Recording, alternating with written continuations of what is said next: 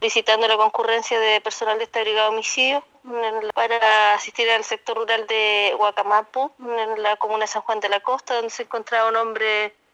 fallecido con múltiples lesiones por arma cortante, principalmente en la región torácica y en brazo. Se trataba de un hombre de 59 años de edad,